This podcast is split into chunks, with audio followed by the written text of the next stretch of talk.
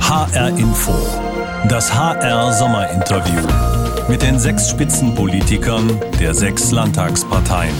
Diesmal Günter Rudolph, SPD. Herzlich willkommen zum HR Sommerinterview. Mein Name ist Ute Weltstein. Mein Name ist Sandra Müller. Und bei uns zu Gast ist heute Günter Rudolph, der Fraktionsvorsitzende der hessischen SPD. Herzlich willkommen. Guten Tag aus Marburg. Guten Tag, Herr Rudolph. Wir sind heute auf dem ehemaligen Heli-Landeplatz der Uniklinik in Marburg. Sie haben uns hierher eingeladen. Ja, Rudolf, die äh, Privatisierung der Unikliniken Gießen und Marburg galt damals als Leuchtturmprojekt der CDU-geführten Landesregierung. Heute gilt es eher als Dauerbaustelle. Es gibt seit Jahren Querelen, weil es Personalmangel gibt, weil die Finanzierung unklar ist. Derzeit pokern die Unikliniken, die privaten Betreiber mit dem Land, wer Geld für Investitionen hergibt. Ich glaube, keiner würde heute noch sagen, dass das ein, eine gute Idee war, das zu privatisieren. Wenn die SPD hier das Sagen hätte, würden Sie das rückgängig machen? Das ist eine richtige und gute Frage. Dieses sogenannte Leuchtturmprojekt von Herrn Koch und der CDU ist krachend gescheitert. Und äh, an den Standorten Gießen und Marburg arbeiten 10.000 Mitarbeiter. Wir haben 2.200 Betten. Das ist ein Krankenhaus der Maximalversorgung. Es besteht große Unsicherheit. Und jetzt müssen Lösungen her, keine Rechtsstreitigkeiten. Wir kennen die Verträge nicht. Dort, dort gibt es unterschiedliche Rechtsauffassungen. Wir wollen, dass wir eine erstklassige medizinische Versorgung im Mittelhessen haben. Wir wollen, dass die Grundlagenforschung hier betrieben werden kann. Und es ist Aufgabe des Landes, das zu klären.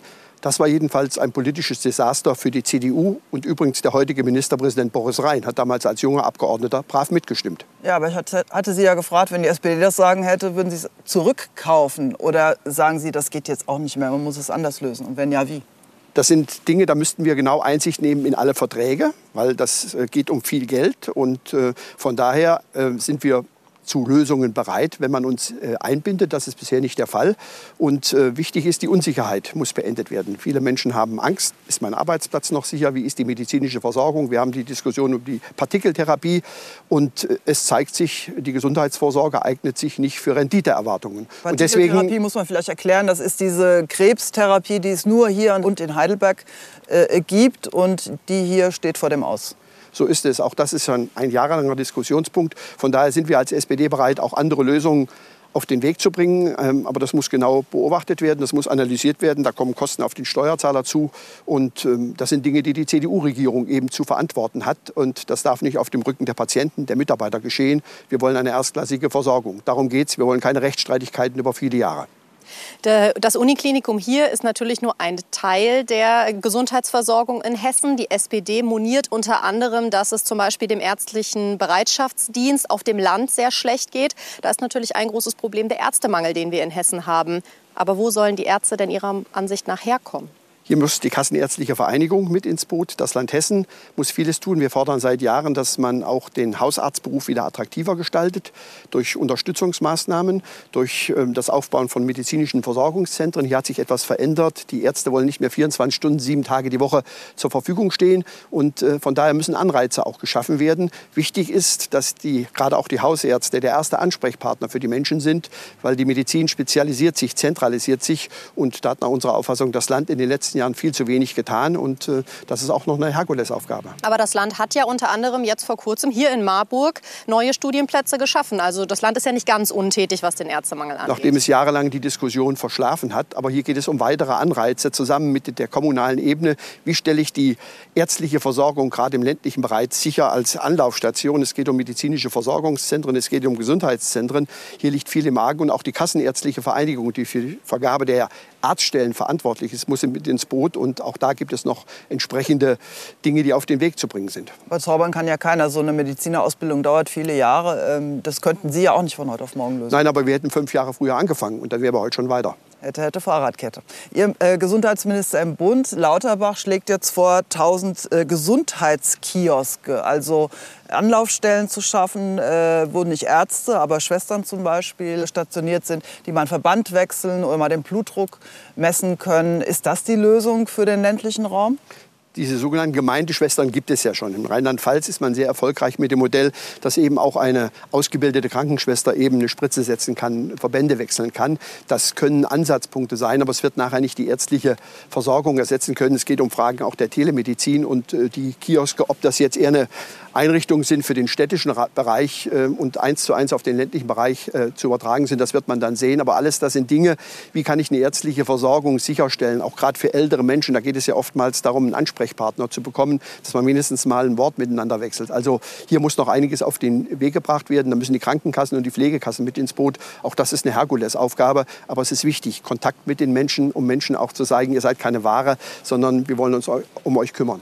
Aber Herr Lauterbach will, dass 20 Prozent dieser Kosten von den Gemeinden getragen werden, die sowieso unter allen möglichen Kosten ächzen und äh, eigentlich mehr Entlastung haben wollen. Unterstützen Sie das, dass, dass solche Kioske hier in Hessen überall entstehen, aber die Gemeinden 20 Prozent der Kosten dafür tragen müssen? Das ist die alte Frage, wie finanziere ich das? Ich finde, das ist eine gesamtgesellschaftliche Aufgabe. Die kommunale Ebene ist eh schon überfordert mit vielen Aufgabenstellungen. Deswegen kann, kann das nach unserer Auffassung nicht sein, dass die Kosten dahin überlagert werden.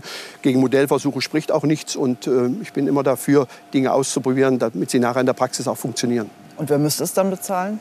Das ist dann eine Frage, ob Sie das über die Pflegenkassen oder über die Krankenkassen machen. Aber ich sehe das als gesamtgesellschaftliche Aufgabe an, weil das kann jeden von uns mal treffen. Und ähm, deswegen glaube ich, ist es auch eine gesamtgesellschaftliche Finanzierungsfrage. Wir haben über die Gesundheitsversorgung im ländlichen Raum gesprochen. Da gibt es aber noch andere Probleme. Sie selbst haben es heute erfahren, als Sie hierher kamen mit dem öffentlichen Personennahverkehr und irgendwo gestrandet sind und am Ende dann doch ein Taxi nehmen mussten. Ähm, das 9-Euro-Ticket hat jetzt eine Begeisterung für den öffentlichen Personennahverkehr hervorgebracht aber äh, ist nun ausgelaufen. Jetzt unterbieten sich die Parteien mit äh, Preisvorschlägen für eine Nachfolgelösung. Was würden Sie denn vorschlagen? Wie soll das geregelt werden? Ich bin ein Verfechter des öffentlichen Personennahverkehrs. Ich nutze ihn in der Tat mit allen Stärken und Schwächen. Und das 9-Euro-Ticket hat gezeigt, wir stoßen an die Kapazitätsgrenzen. Wenn seit Jahrzehnten keine Trassen gebaut werden, wir haben Personalmangel. Wenn äh, jemand krank wird, ist ein Stellwerk nicht besetzt. Deswegen müssen wir einen massiven Ausbau in die Infrastruktur machen. Und äh, ÖPNV, das ist ähm, eine Vorstellung für die nächsten Jahre, kann am Schluss auch kostenfrei sein, wenn wir das finanzieren über Steuern. Es gibt ja einige, wie Berlin will das 9-Euro-Ticket anbieten. Es gibt in Hannover den Verkehrsverband, der das jetzt kostenlos anbietet. Wir haben eine Tarifstruktur in Deutschland, die ist unübersichtlich. Wer ÖPNV will, muss die Voraussetzungen Voraussetzung schaffen, die Akzeptanz nur in vollen S-Bahnen, die dann auch noch alle naselang ausfallen. Das ist dann in der Tat keine Alternative, finanziert über Steuern. Das könnte ein Ansatz sein. Aber ich verstehe Sie richtig. Ihr Ziel ist am Ende, dass der öffentliche Personennahverkehr kostenlos das für alle ist? ist eine Vision die natürlich noch einige Jahre in der Umsetzung brauchen wird. Zurzeit wird in Berlin diskutiert mit den Ländern, soll es statt des 9-Euro-Tickets ein 49-Euro-Ticket geben. Die Frage ist, das Akzeptan ist die Akzeptanz dann da oder sind die Leute eben durch das 9-Euro-Ticket andere Preise gewöhnt? Aber ich will, dass mehr Leute tatsächlich umsteigen. Aber da muss der ÖPNV attraktiv werden, die Bahnhöfe barrierefrei, der Zustand ordentlich und auf die Pünktlichkeit von Zügen muss man sich verlassen können. Äh, wenn wir gerade mal bei diesem Thema Finanzierung bleiben, Sie haben es schon angesprochen, Gesundheitsversorgung, ÖPNV, das sind teure Projekte. Das bedeutet, der Staat braucht eigentlich mehr Geld. Da haben wir jetzt zwei Möglichkeiten. Man könnte sagen, man nimmt mehr Schulden auf oder man sagt, man nimmt mehr Steuern ein. Sie haben es jetzt eben schon so ein bisschen angedeutet. Was ist Ihnen denn lieber, mehr Schulden oder mehr Steuern? Ich gehöre nicht zu denen, die der nächsten Generation alle Schulden der Welt überlassen wollen. Da müssen wir verantwortungsvoll als jetzige Politiker mit umgehen. Aber wir können schon darüber reden und müssen es, glaube ich, auch, wie finanzieren wir gesamtgesellschaftliche Aufgaben. Es werden zurzeit riesige Vermögen vererbt. Die Erbschaftssteuer ist in Deutschland relativ gering, selbst in Amerika deutlich höher. Also das ist auch ein Ansatz. Die, die hohe Einkommen haben, die, die hohe Vermögen vererben, finde ich, kann man auch mehr belasten. Das ist eine Frage der Gerechtigkeit, auch in der Gesellschaft. Das ist ein Ansatz, mehr Einnahmen zu generieren und natürlich auch zu schauen, wo kann man innerhalb eines Haushaltes umschichten, Mittel noch effektiver einsetzen. Aber das Motto von uns und der SPD ist nicht, Schulden spielen keine Rolle und irgendwer anderer wird es bezahlen. Also höre ich daraus, Steuern hoch. Im Zweifel Nein, nur bei den Reichen oder wo noch? Das, wo könnte man noch Das muss man dann passgenau schauen. Man muss sich auch alle Fördertöpfe anschauen. Wir haben ja oftmals das Prinzip, dass man mit der Gießkanne über viele Dinge hinweggeht. Und das ist eben nicht passgenau. Auch da wünsche ich mir stärkere Zielorientierung. Und wie gesagt, bei dem Thema Erbschaftssteuer äh, könnte ich mir vorstellen, dass wir Sätze generieren, die deutlich mehr Einnahmen des Staates bringen und deswegen die Oma um ihr kleines Häuschen, wenn sie es vererbt, äh, auch nicht fürchten muss. Sie haben ja in Hessen dafür gekämpft, dass die Schuldenbremse erhalten wird, haben gegen den Corona-Fonds der Landesregierung erfolgreich geklagt. Halten Sie weiter an der Schuldenbremse fest oder sind Sie einer von denen, die sagen, naja, das äh, war eine Idee für bessere Zeiten, äh, jetzt müssen wir doch anders damit umgehen? Zunächst einmal Fakt, die Schuldenbremse gilt. Wenn man was verändern will, brauchen Sie auch die entsprechenden Mehrheiten. Und im Moment sehe ich die Diskussion noch nicht. Ähm, es besteht ja auf Bundesebene auch die Möglichkeit, mit Sondervermögen zu arbeiten. Und in Hessen haben wir es ja bewiesen. Zu Beginn von Corona hat die SPD innerhalb von wenigen Stunden einem Nachtragshaushalt zugestimmt. Was wir aber nicht gemacht haben, dass CDU und Grüne dann Milliardenkredite aufnehmen, um ihre Wahlkampfdinge zu finanzieren. Da hört der Spaß dann auf. Und das war ein glatter Rechtsbruch. Das haben wir verhindert. Und deswegen im Moment gilt die Schuldenbremse. Wer etwas anderes will, muss das diskutieren. Aber wir haben eine Verantwortung auch für die nächstfolgenden Generationen. Jetzt sind Sie ein bisschen der Frage ausgewichen, ob Sie das wollen. Nein, die Frage stellt sich nicht. Die Schuldenbremse gilt. Wer etwas anderes will, muss wissen, wie er das auch finanziert, das System. Auch aufgenommene Schulden müssen irgendwann zurückgezahlt werden. Und ähm, die Frage, für welche Zwecke. Wenn Sie sagen, ich investiere in, äh, in die Zukunft, dann ist das nachvollziehbar. Wenn ich investiere in die Bildung, dann ist das eine Rendite, die ich später äh, äh bekomme. Also das ist schon die Frage, für was gebe ich das Geld aus, äh, aber nicht für unsinnige Wahlkampf-Propagandazwecke von CDU und Grünen. Das haben wir in Hessen in der Tat erfolgreich verhindert. Aber können Sie, also wir haben es jetzt ja, Sie haben es auch schon kurz angesprochen, im Bund wird ja auch das zum Beispiel das Sondervermögen für die Bundeswehr aufgenommen. Da kann man sich natürlich schon auch die Frage stellen, okay, wann halten wir denn im Bund wieder die Schuldenbremse ein? Da gibt es Versprechungen. Können, kann die SPD garantieren, dass wir wieder zur Schuldenbremse korrekt zurückkehren im Bund? Das ist äh, ganz klar die, der Verfassungsauftrag äh, nach der derzeitigen Rechtslage. Und ich habe keine Zweifel, dass die SPD verfassungstreu ist. Es haben eher andere gegen die Verfassung verstoßen in Hessen, wie wir ja mittlerweile wissen. Viele Menschen machen sich Gedanken um Finanzen, nicht vielleicht um die des Staates, sondern um ihre eigenen, weil sie sehen, dass alles teurer wird. Die Inflation ist auf einem Höchststand äh, von vielen Jahren. Die Gaspreise, wir diskutieren jeden Tag darüber, äh, explodieren. Und die Bundesregierung will milliardenschwere Entlastungspakete auf den Weg bringen. Und äh, wir haben mal ein paar Leute auf der Straße gefragt, ob sie das für notwendig finden, dass der Staat all das ersetzt, was jetzt teurer wird. Familie, was unter 4000 Euro brutto hat, kann nicht überleben mit diesen Preisen. Und da muss der Staat helfen? Ja, ja.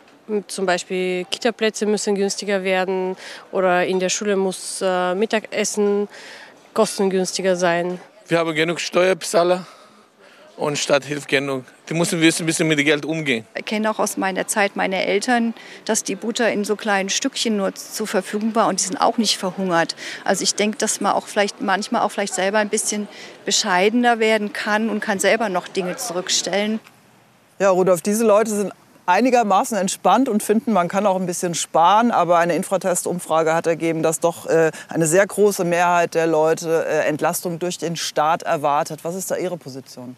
Ja, ich, ich, glaube, es ist dringend notwendig. Wenn wir wollen, dass der soziale Friede in Deutschland erhalten bleibt, müssen wir aufpassen, dass es auch Menschen gibt, die eben bei den steigenden Energie, Energiepreisen es nicht mehr bezahlen können. Und deswegen wird ja in Berlin auch über das dritte Entlastungspaket diskutiert.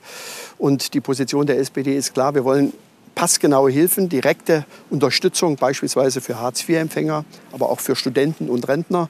Und wir bringen als SPD auch den Vorschlag ein, Klein- und Mittelverdiener. Unsere Parteivorsitzende hat mal eine Grenze von 40.000 Euro ins Spiel gebracht, dass man solche Personengruppen auch dann entsprechend direkt unterstützen kann, um die exorbitant steigenden Energiepreise abzufedern. Und ich glaube, das ist auch der richtige Ansatz. In den ersten Entlastungspaketen war eher das Modell der Gießkanne. Und jetzt ist es eher orientiert auf die Gruppen, die es tatsächlich brauchen, weil es gibt auch Leute, die brauchen es nicht. Und die muss man dann auch nicht mit staatlichen Mitteln unterstützen. Es wurde als sehr ungerecht empfunden, dass diese 300 Euro Pauschale für alle Arbeitnehmer gilt aber nicht für Studenten und Rentner. Wie kann dann sowas passieren, wenn die SPD mit in der Regierung ist, die doch eigentlich einen Blick für die kleinen Leute haben will?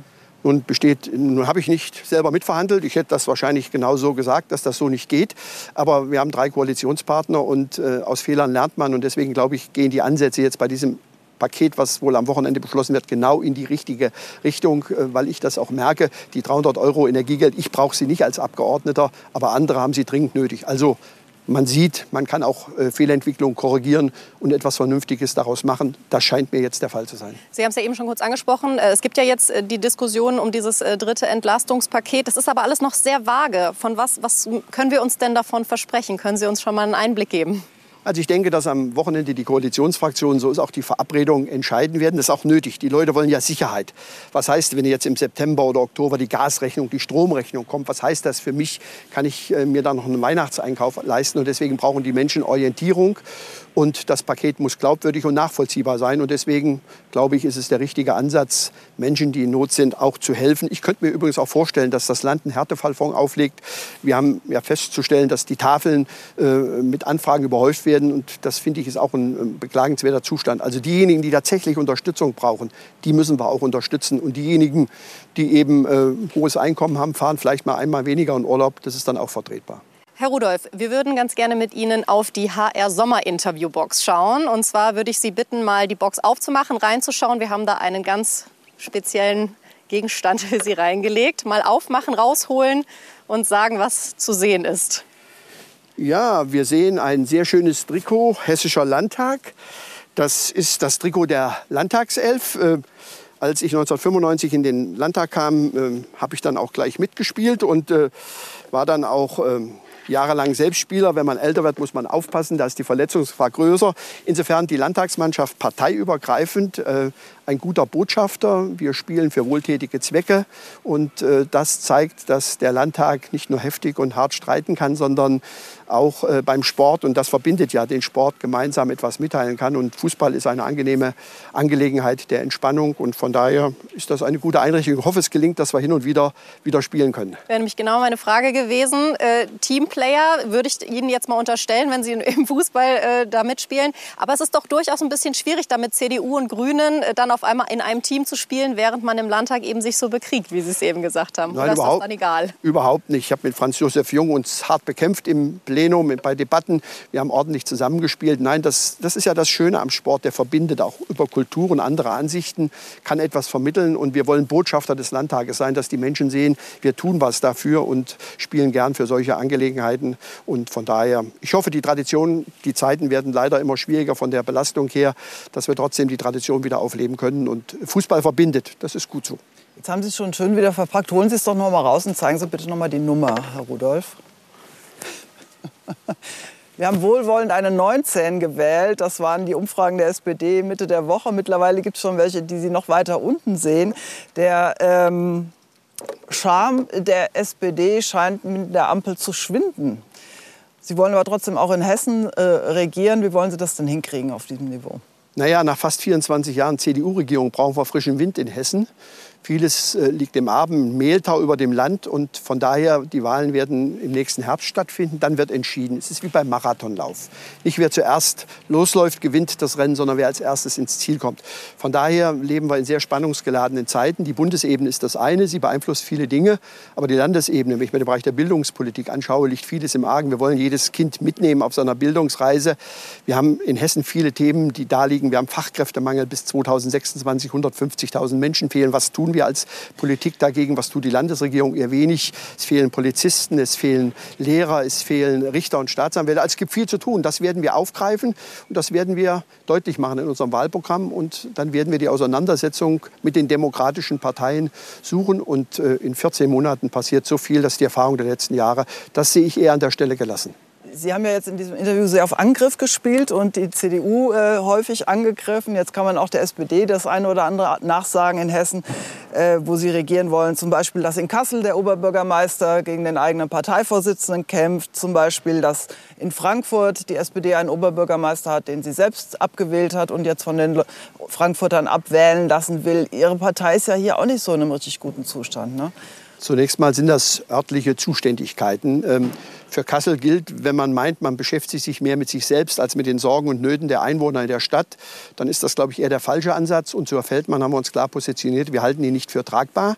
Es gibt die Möglichkeit, dass er zurücktritt. Das hat er bisher abgelehnt. Jetzt haben die Bürgerinnen und Bürger das Wort. Und äh, von daher sind sie für solche Einzelpersonen auch nicht verantwortlich. Das haben im Übrigen jede Partei äh, schon erleben müssen. Von daher ist das nicht, äh, ist das nicht schön. Aber das wird uns nicht beeinflussen, unser Landtagswahlprogramm äh, aufzustellen. Und unser Ziel bleibt, diese Regierung abzulösen. Das ist ein demokratischer Prozess, sonst würden wir uns ja selbst aufgeben als Partei. Und von daher freuen wir uns auf die Auseinandersetzung in den nächsten 14 Monaten. Das klingt für mich aber auch so ein bisschen nach der Ausrede, ach, das sind Einzelfälle. Wobei jetzt die SPD ja, wenn wir auf andere Bereiche gucken, zum Beispiel bei der Landesregierung, Polizei, da ähm, sind sie nicht so gnädig, wenn es um Einzelfälle geht. Haben Sie eventuell auch ein strukturelles Problem?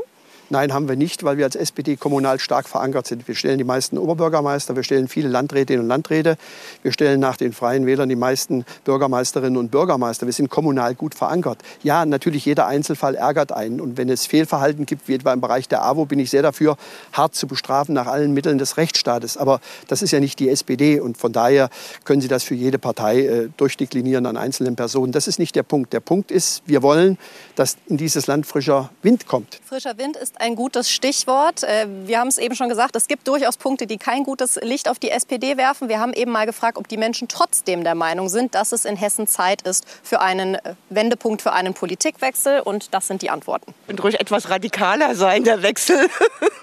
Man schimpft ja gerne über den, der gerade da ist und den anderen äh, will man haben, der nicht da ist. Aber ich glaube, die können sich alle mal an die Nase fassen und vielleicht alle mal gemeinsam was tun. Ja, Herr Rudolph, so die pure, überbordende Begeisterung für die SPD höre ich da jetzt erstmal nicht raus aus diesen Stimmen. Ja, wir leben in spannungsgeladenen Zeiten. Da steht Landespolitik nicht so sehr im Fokus. Das ist eher ein normaler Prozess, 14 Monate vor einer Landtagswahl.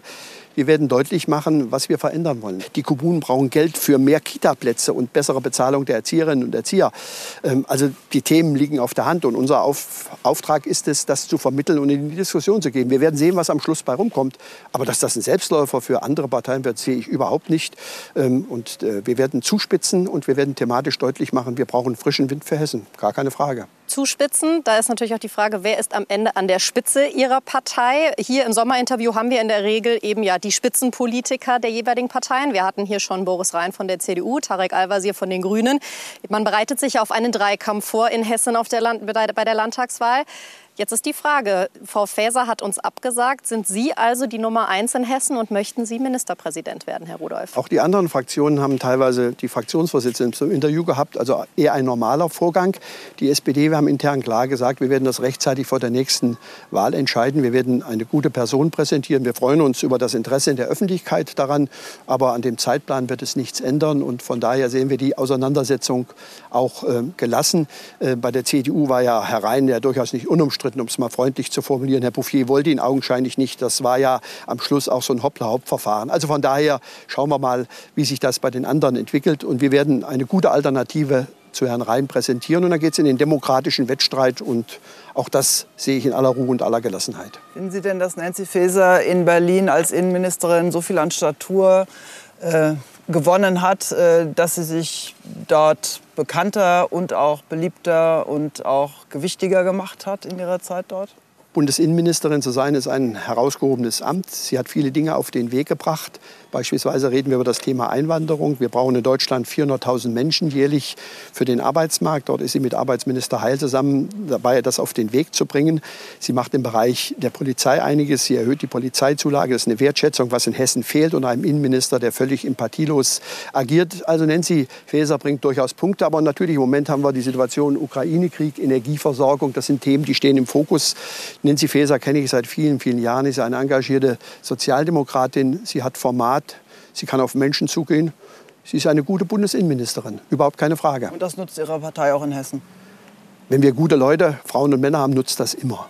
Herr Rudolph, zum Abschluss des Sommerinterviews möchten wir auch mit Ihnen unser Hessen-Quiz spielen. Drei Fragen haben wir vorbereitet, um zu schauen, wie gut Sie sich auskennen.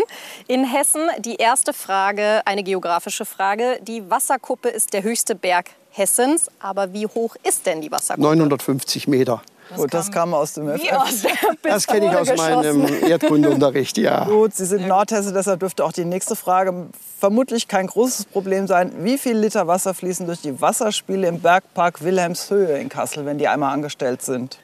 Das könnte ich sagen, in den letzten Jahren kaum durch Wassermangel. Nein, da habe ich jetzt keine konkrete Können Sie schätzen, ungefähr? 40.000. Ja, 750.000 Liter. Okay. Jede Menge Wasser. Und noch eine Fußballfrage. Die letzte Frage, äh, und zwar, wer sind denn die Rekordsieger beim Hessen-Pokal? Offenbarer Kickers. Richtig. Hervorragend. Wissen Sie auch, wie häufig?